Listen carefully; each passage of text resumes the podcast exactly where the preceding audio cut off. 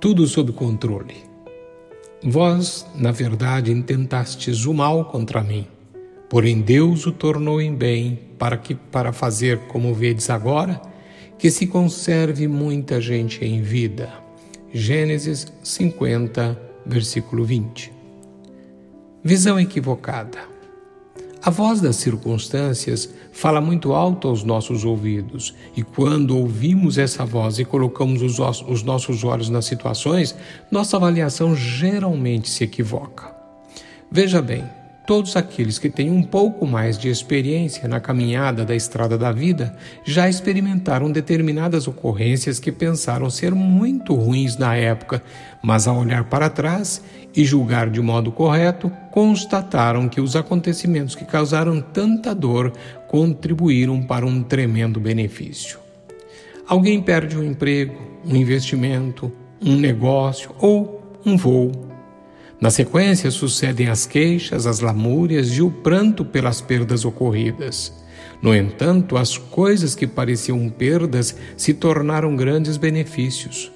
Porventura, não é isso que vemos no texto que lemos referindo-se à história de José? O agir de Deus.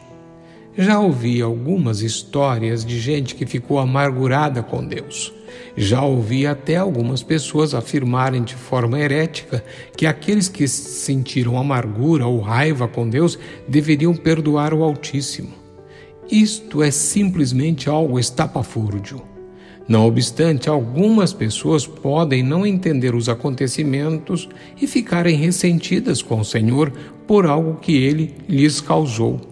Imagine que alguém ficou magoado com o Senhor porque ele não lhe deu aquilo que pensou que deveria ter. Outro teve o mesmo sentimento porque Deus não impediu um acontecimento de dor. Ainda outros ficaram ressentidos com a aparência física dada por Deus. Permita-me dizer uma coisa: Deus age sempre visando o bem. Cuidado amoroso. Pode ser difícil fazer um julgamento correto das coisas à luz da mágoa ou do ressentimento causados pelas perdas e dor. No entanto, na vida daqueles que amam a Deus, todos os acontecimentos são matéria-prima de Deus para a construção do bem. O registro da história de José não está na Bíblia como um lindo conto ou para encher os nossos olhos de lágrimas. Não, ele está ali para nos ensinar e mostrar como Deus opera.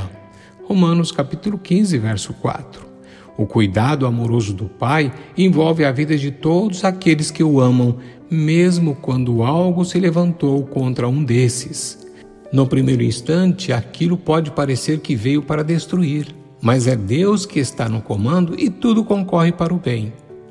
Conclusão. Voltemos os nossos olhos para uma parte do versículo que iniciamos o texto de hoje. Vós, na verdade, intentastes o mal contra mim, porém Deus o tornou em bem. Esta pode ser uma frase difícil de ser declarada em tempos adversos. Quando estamos no auge da dificuldade e a vida parece uma desgraça, como podemos declarar a intenção de Deus de tornar o sabor de fel em doce? José encontrou o caminho e, se entendermos o que a Bíblia nos ensina, nós também o temos. Todo filho de Deus pode proclamar que serve aquele que transforma uvas azedas em vinho doce e vivificante. Aleluias! Você crê assim? Então declare. Que o seu coração descanse confiando nele em todo tempo.